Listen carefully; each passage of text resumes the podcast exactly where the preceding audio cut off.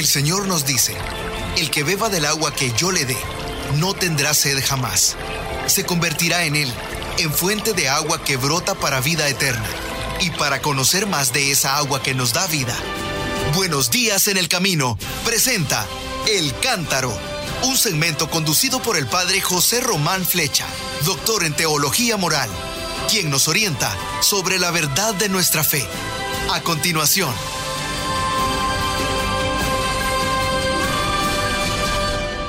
Mis queridos hermanos, queridas hermanas, soy el padre José Román Flecha de la Diócesis de León, en España, y les hablo desde la residencia de las Hermanitas de los Pobres en la ciudad de Salamanca.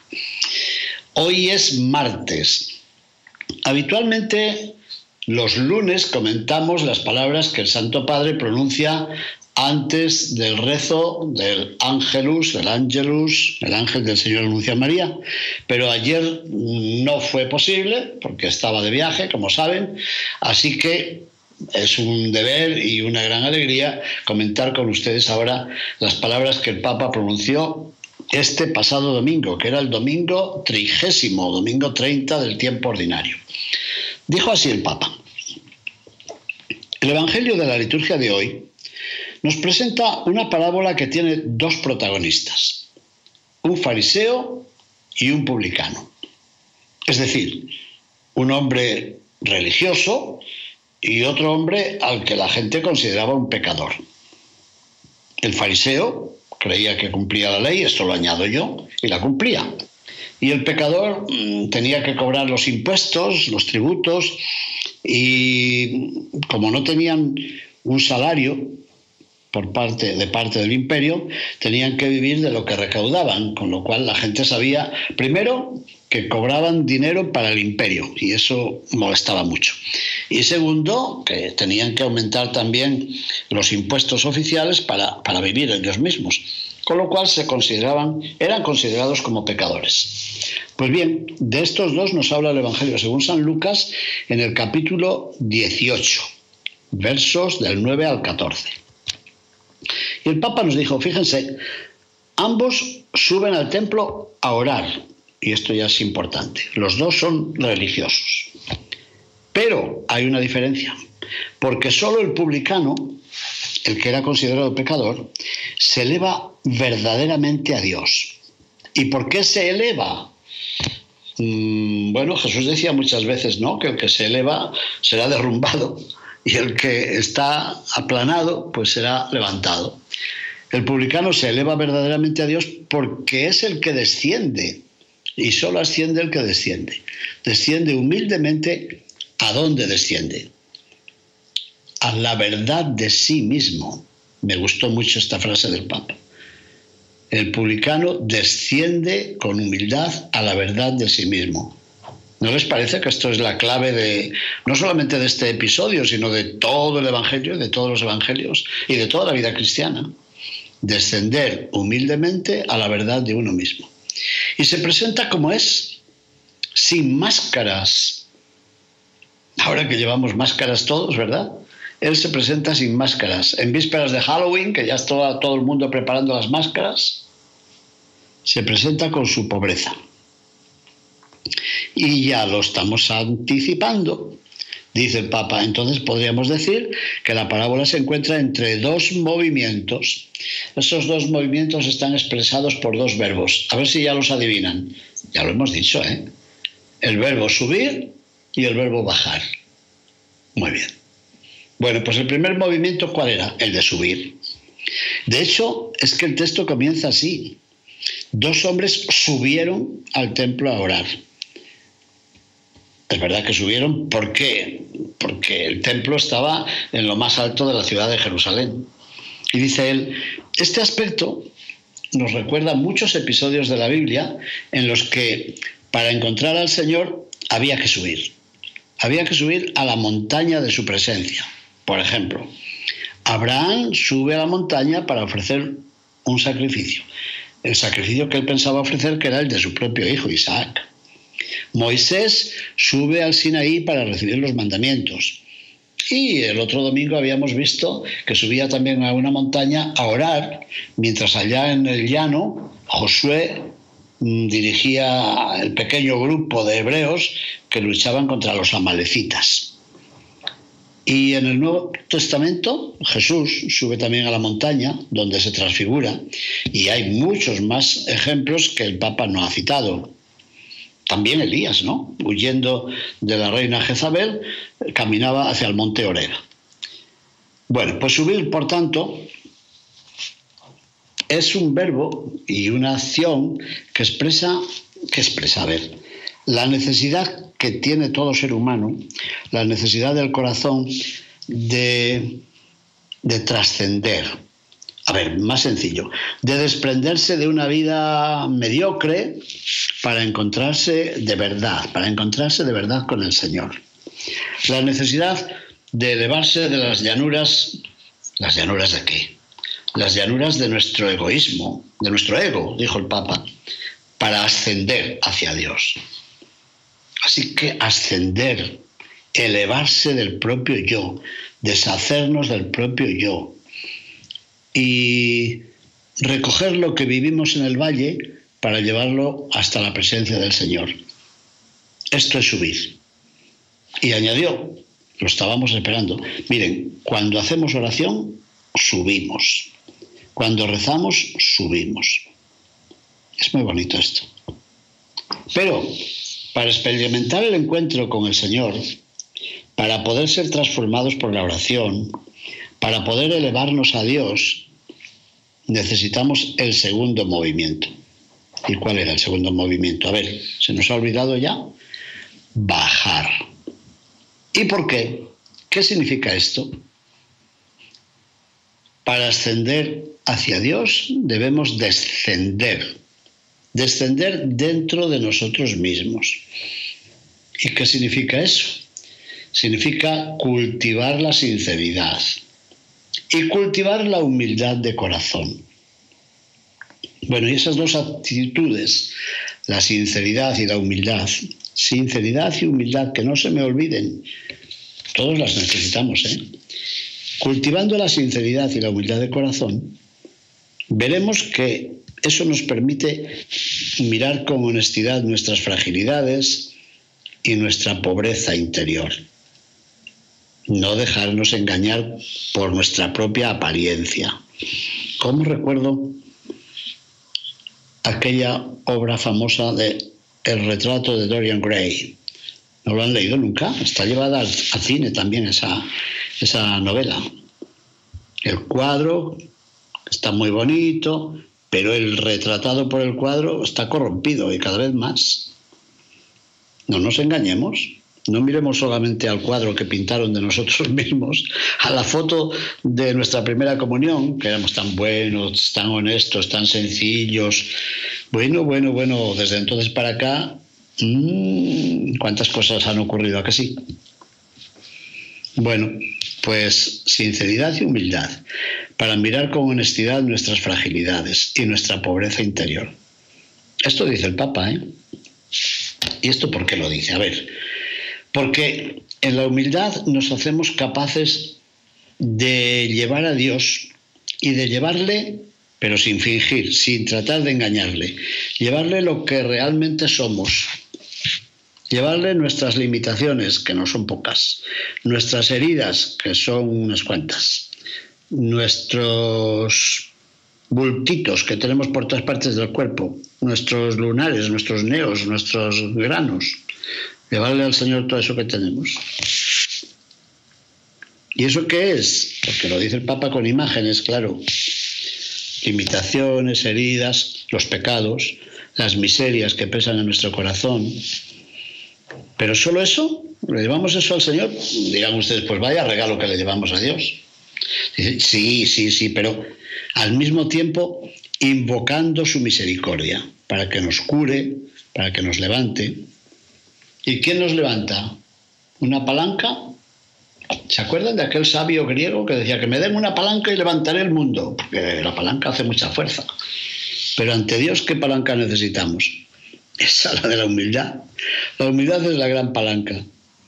Así que el Señor nos levantará no nosotros, porque yo no puedo presionar sobre mi propia palanca, el Señor apoyará así un poquitito y nos levantará. Cuanto más descendemos en humildad, más nos eleva Dios.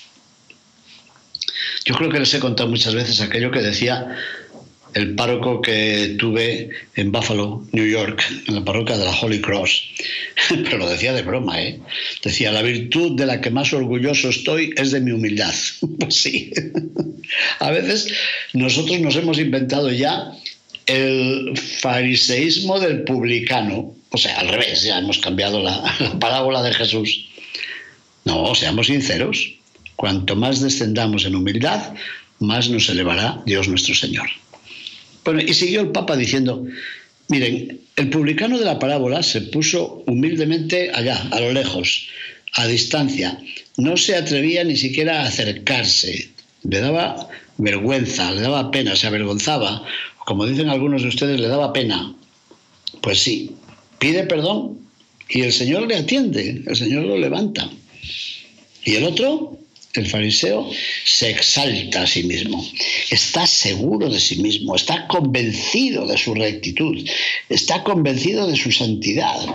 Él lo tiene ya todo. Así que en pie se pone a hablar y habla y habla con el Señor. ¿Pero de qué habla? Habla solo de sí mismo. No hace más que alabarse. Enumera ante el Señor todas las buenas obras religiosas que hace Parece que le trae una factura, ¿no? Como que Dios tuviera que pagar aquella factura de compras. Mira, he hecho esto y esto y esto y esto, me tienes que premiar. Pero no solamente con eso está ofendiendo a Dios, se está colocando él en el puesto de Dios, sino que desprecia a los demás. Y añade, yo no soy como ese que está ahí, ese publicano. Bueno, he, añadido yo algunas frases ¿eh? a lo que ha dicho el Papa. Porque el Papa dijo, mire, esto es lo que hace la soberbia espiritual. Y como hace tantas veces el Santo Padre, se inventó una especie de diálogo, como que alguien se acercara a él y dijera, pero Padre, o Santo Padre, pero él dice solo Padre, claro, pero Padre, ¿por qué nos habla de soberbia espiritual? Pues mire, porque todos estamos en peligro de caer en esto. Porque hay mil cosas que te llevan a creerte bueno, el mejor, yo soy el mejor sacerdote de mi diócesis. Yo soy el mejor de mi grupo de oración de la parroquia. Yo soy el mejor padre de familia de todo el condado. Yo soy la mejor madre de familia de todo el estado. Bueno, bueno, bueno, más despacito, ¿no? La soberbia te lleva, me lleva, nos lleva a creernos buenos y a juzgar a los demás como malos. Bueno, pues eso es la soberbia espiritual. Y dijo, entre comillas, yo estoy bien, soy mejor que los demás. Este es tal y cual. Y aquel otro es tal y cual. y ya está. Y así, sin darte cuenta, ¿sabes qué? Vas adorando a tu propio yo. Y vas borrando a tu Dios. Bueno, pues se trata de dar vueltas en torno a uno mismo. Y esta es la oración sin humildad. Y eso es lo que hace el fariseo. Yo soy ayuno dos veces por semana, pago el diezmo de las hierbas, de la menta, del comino, de, todo, del jengibre, pago el, décimo de, de todo lo que tengo. Y no soy como los demás, que son adúlteros y son ladrones. Bueno, pues esa es una oración sin humildad. Y añadió el Papa, hermanos y hermanas, el fariseo y el publicano nos conciernen de cerca.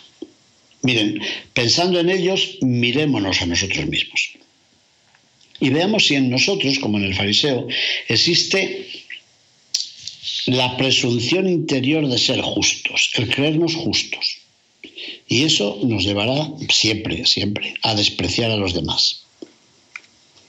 Y puso ejemplos el Papa. Por ejemplo, eso ocurre cuando buscamos cumplidos y enumeramos siempre nuestros méritos, nuestras buenas obras. Nos preocupamos por aparentar en lugar de ser. Lo que dice el Papa muchas veces del maquillaje. Nos aplicamos el maquillaje para parecer 20 años más jóvenes de lo que somos, por ejemplo. ¿Tendrá eso que ver con eso de, pintarse el pelo y pintarse las uñas y pintarse las cejas, pintarse los labios, pintarse los dientes? Yo creo que hay gente que se pinta los dientes también, me dicen, no sé. Esto lo añado yo, ¿eh? no le echen la culpa al Santo Padre. Ay, ay, ay. Nos dejamos atrapar por el narcisismo. ¿Se acuerdan de Narciso? Aquel tipo de la mitología que decían que se consideraba tan hermoso y tan bello, no hacía caso a la ninfa que le seguía por todas partes. Y un día se miró en la superficie de, una fuente, en las aguas, y se enamoró de sí mismo. Perdió el equilibrio y se cayó y se ahogó. Pero los dioses lo convirtieron en una flor que se llama el narciso, que sigue mirándose en la superficie de las aguas. Seguramente que recuerdan aquella pintura de Caravaggio, que se encuentra en Roma, ¿dónde está? Yo creo que en la Galería Barberini, sí, en el Museo de la Galería Barberini. Allí, allí está la imagen, el cuadro de Narciso mirándose en las aguas. Nos dejamos atrapar por el narcisismo. El Papa añadió otra palabra, el exhibicionismo. Nos estamos exhibicionando, mostrándonos como si estuviéramos en un teatro toda la vida. Y añadió, claro, era de esperar, cuidémonos del narcisismo y del exhibicionismo. ¿Por qué? Porque esos defectos están basados en la vana gloria. Y ha dicho, eh, también nos lleva a nosotros los cristianos, ¿eh? A nosotros los sacerdotes, a nosotros los obispos, a tener siempre la palabra yo en los labios. ¿Qué palabra? Yo. Mm, yo hice esto, yo escribí aquello, ya lo había dicho yo, yo lo entendí primero que ustedes. Son, estas son palabras del Papa, ¿eh? Y añadió, donde hay demasiado yo, hay poco Dios. y añadió algo que lo dicen también en España, pero él lo atribuyó a Argentina. Dijo, en mi tierra esta gente se llama yo mimé conmigo, yo mimé conmigo. Y una vez que se hablaba de un sacerdote que era así, centrado en sí mismo, la gente solía bromear. Ese, cuando inciensa, lo hace al revés. Se inciensa a sí mismo. Esto no lo había yo oído en mi vida, Santo Padre. Le voy a copiar a usted. Había un sacerdote o un diácono o un acólito, qué sé yo, que en lugar de incensar a Jesucristo o al Santísimo Sacramento, incensaba al revés, se incensaba a sí mismo. Está muy bien la anécdota. ¿Pero qué pasa con eso? Pues ya, ustedes se han reído y yo también. Pues el Papa lo dijo. Con eso caes en el ridículo. porque te inciensas a ti mismo. Claro, en España dicen eso de alábate paloma, que no hay quien te coma. Otras veces dicen, este se alaba, tanto porque no tiene abuela. Se ve que las abuelas dicen, uy, mi nieto, mi nieto es el mejor, mi nieto. Pues mire, su nieto es como los demás. Pero a nosotros parece que se nos ha muerto la abuela hace tiempo. Alábate, paloma, que no hay quien te coma. Pero la imagen del incienso es que me ha gustado mucho. Cuando inciensa lo hace al revés, se inciensa a sí mismo. Ay, Señor, perdóname, porque yo creo que alguna vez me he incensado a mí mismo. ¿Cómo que alguna vez? Muchísimas veces. Y así va haciendo uno el ridículo por la vida. Terminó el Santo Padre diciendo, pidamos la intercesión de María Santísima, la humilde esclava del Señor que es la imagen viva de lo que el Señor ama, de lo que el Señor ama realizar. Porque ella lo dijo cuando fue a visitar a su prima Isabel, que el Señor derriba a los poderosos de sus tronos y levanta a los humildes. Por eso me gusta siempre decir que Jesús seguramente alguna vez le dijo, oye mamá, ¿qué fue aquello que dijiste cuando fuiste a ver a, a, la tía Isabel? Aquello de a unos los derriba, a otros los levanta. Mira, hijo, sí, dije eso. Ay, lo voy a anotar, porque eso me va a venir a mí bien alguna vez. Es precioso eso. Dije que finalmente, pues no, no es finalmente, porque después del Ángelus, como siempre, el Papa dijo, hoy, es decir, este domingo pasado, celebramos la Jornada Mundial de las Misiones, que en España la llamamos el DOMUND. Y ustedes recuerdan que en el programa de ayer hicimos un pequeño comentario del mensaje que escribió para este día, con un lema que viene de las palabras de Jesús, para que ustedes sean mis testigos.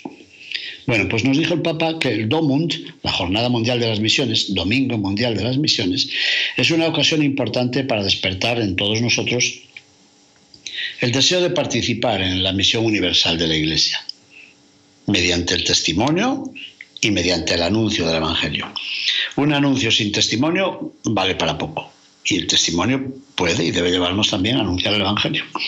Así que nos animó a todos a apoyar a los misioneros con la oración y también con el dinerito, ¿eh? con la solidaridad concreta, para que puedan continuar su labor de evangelización, de promoción, de abrir escuelas, de abrir dispensarios mm, de enfermería y tantas cosas que están haciendo por todo el mundo. Aunque la gente diga, la iglesia no hace nada. Bueno, seguramente tú haces más que toda la iglesia, que sí, que no. Bueno, y dijo otra cosa que ha entrado en, en todos los medios de comunicación. Dijo, hoy, por el domingo, se abre la inscripción para la Jornada Mundial de la Juventud, que se celebrará, ¿dónde? A ver, ¿se acuerdan dónde? En la capital de Portugal. ¿Y cuál es la capital de Portugal? Lisboa, pues, Lisboa. La Jornada Mundial de la Juventud se celebrará en Lisboa. ¿Cuándo? El año de 2023. ¿En qué mes? En agosto. Anótelo para que venga a Lisboa. Y desde Lisboa a Salamanca, pues hay poco. De Lisboa puede ir a Fátima y de Fátima viene a Salamanca. A lo mejor nos encontramos. Bueno, pues dijo, he invitado a dos jóvenes de Portugal a estar aquí conmigo, mientras yo me inscribo como peregrino y lo voy a hacer ahora. Hizo clic en una tableta. Y dijo, ya está, me he apuntado. ¿Y tú? ¿Te has apuntado? hazlo. Y tú te has registrado, hazlo. Y se dirigió a las dos jovencitas portuguesas y le dijo, quédense aquí, queridos jóvenes, los invito a inscribirse en este encuentro en el que, después de un largo periodo de distancia, por la pandemia ya, redescubrimos de nuevo, vamos a descubrir de nuevo, la alegría del abrazo fraterno entre los pueblos y entre las generaciones. Muy bien. Y luego, habló de esta tierra desde donde hablo. Ayer, el sábado, en Madrid, capital de España, fueron beatificados Vicente, Nicasio, Renuncio, Toribio y once compañeros de la congregación del Santísimo Redentor, los redentoristas, con los cuales estudié en Roma la teología moral y en cuya academia defendí mi tesis doctoral fueron asesinados por odio a la fe el año 1936, como tantos otros mártires. Ya les he dicho que en mi propia familia hay dos que yo sepa. Y nos dijo que el ejemplo de estos testigos de Cristo, hasta derramar su sangre, nos estimule a todos para que podamos ser valientes, coherentes y que su intercesión sostenga a quienes hoy en tantos lugares de la tierra están luchando, sufriendo, padeciendo y hasta muriendo por sembrar el Evangelio en el mundo. Bueno, como siempre, pidió un aplauso para los nuevos beatos de la congregación de los Padres Redentoristas, la congregación del Santísimo Redentor, fundada, ¿se acuerdan por quién? Lo hemos dicho alguna vez, por San Alfonso María de Ligorio. Y después una noticia triste y dolorosa. Sigo con inquietud la situación de conflicto que continúa en Etiopía. Y repito con preocupación que la violencia no resuelve la discordia, solo aumenta las consecuencias más tristes. Así que hizo un llamamiento a los políticos para que ya pongan fin a ese sufrimiento de la población, para que busquen soluciones para que haya una paz duradera en todo el país, para que haya diálogo y la búsqueda del bien común. Y después habló de las inundaciones que están afectando a varios países de África y que han causado muertes y destrucción. Y rezaba por las víctimas, aseguró que está cerca de los millones de desplazados y desea un mayor esfuerzo común para prevenir estas calamidades. A mucha gente le llamó la atención porque creen que en África solamente hay desierto. Dijo, bueno, pues mire, hay también inundaciones. Después saludó a diversas personas, diversos peregrinos, también algunos Pontevedra, Pontevedra, Molfeta, Padua, Sandoná de Piave, sí, pues también de España había. Y dijo, pasado mañana ¿Cuándo era pasado mañana? El martes 25 de octubre. ¿Cuándo es el martes 25 de octubre? Hoy. Martes 25 de octubre. Iré al Coliseo. ¿A qué hora? Pues a esta misma hora que les estoy hablando, a las cuatro y media de la tarde, hora de Italia y de España. Iré al Coliseo, ¿se acuerdan de lo que es el Coliseo, verdad? Ese enorme anfiteatro para rezar por la paz en Ucrania y en el mundo, junto con los representantes de las iglesias y comunidades cristianas y de las religiones mundiales reunidos en Roma para el encuentro El Grito de la Paz y nos invitaba a unirnos espiritualmente a esta gran invocación a Dios. Pues yo lo repito. Mis hermanos, ahora, en este mismo momento, martes 25 de octubre, únanse al menos espiritualmente al Santo Padre y a tantas personas que en la plaza del Coliseo de Roma se reúnen para orar por la paz. La oración, nos dijo, es la fuerza de la paz. Y sigamos rezando por Ucrania, que está tan martirizada. Bueno, mis hermanos, cuántas cosas, ¿verdad? Cuántas cosas nos dijo el Santo Padre este domingo. Y ahí yo he querido hacerles un pequeño resumen y alguna vez añadir un par de frases más y poco más. Seamos humildes porque si no el Señor nos derriba de nuestros tronos. Y todos tenemos algún trono, ¿eh? Aunque no sea como el del rey de Pernambuco, pero todos buscamos un tronito donde colocarnos y decir, aquí yo soy el rey y aquí manto yo, y de aquí no me derriba nadie. Bueno, bájate de ahí, porque si no te va a bajar el Señor. Gracias, mis hermanos.